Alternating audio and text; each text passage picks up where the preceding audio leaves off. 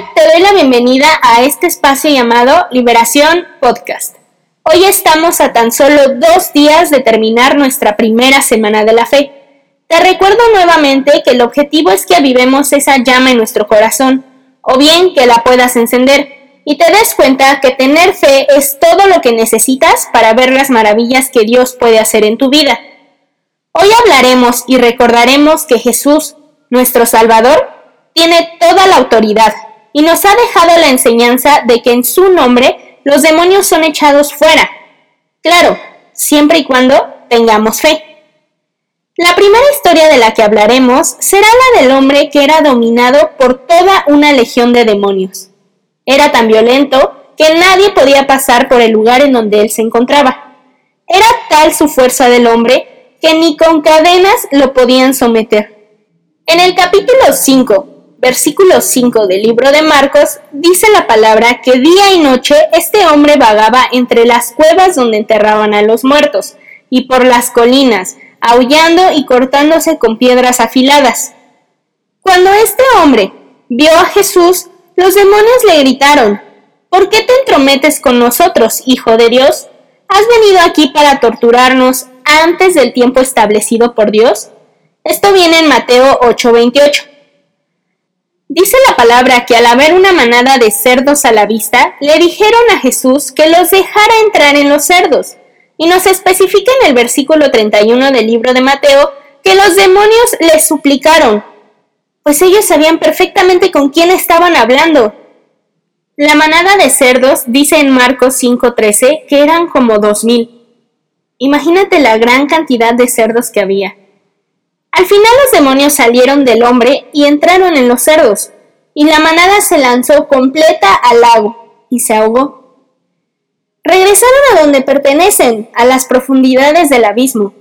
Después de haber sido sanado este hombre y libertado de aquella legión, fue un testimonio de lo que había hecho Dios en su vida, tal y como se lo ordenó Jesús. Así como este hombre fue liberado de aquella legión, también hubo una ocasión en la que a Jesús le llevaron un hombre mudo y ciego, poseído por un demonio. A él también Jesús lo sanó. Y los fariseos, quienes no tenían fe en el Hijo de Dios, dijeron, con razón puede expulsar demonios, si él recibe su poder de Satanás, el príncipe de los demonios. Jesús les dijo en Marcos 3:23, ¿cómo puede Satanás expulsar a Satanás? En Mateo 12 del 28 al 29 dice, Sin embargo, si yo expulso a los demonios por el Espíritu de Dios, entonces el reino de Dios ha llegado y está entre ustedes. Pues, ¿quién tiene suficiente poder para entrar en la casa de un hombre fuerte y saquear sus bienes? Solo alguien aún más fuerte, alguien que pudiera atarlo y después saquear su casa. Nuestro Dios Todopoderoso tiene autoridad sobre todas las cosas. Como le dijeron a Jesús en Mateo 8:28, ¿has venido aquí para torturarnos antes del tiempo establecido de Dios? El maligno sabe su final. Él sabe que está completamente vencido. Tú, que eres un hombre o una mujer de fe, no te dejes engañar más por el mentiroso.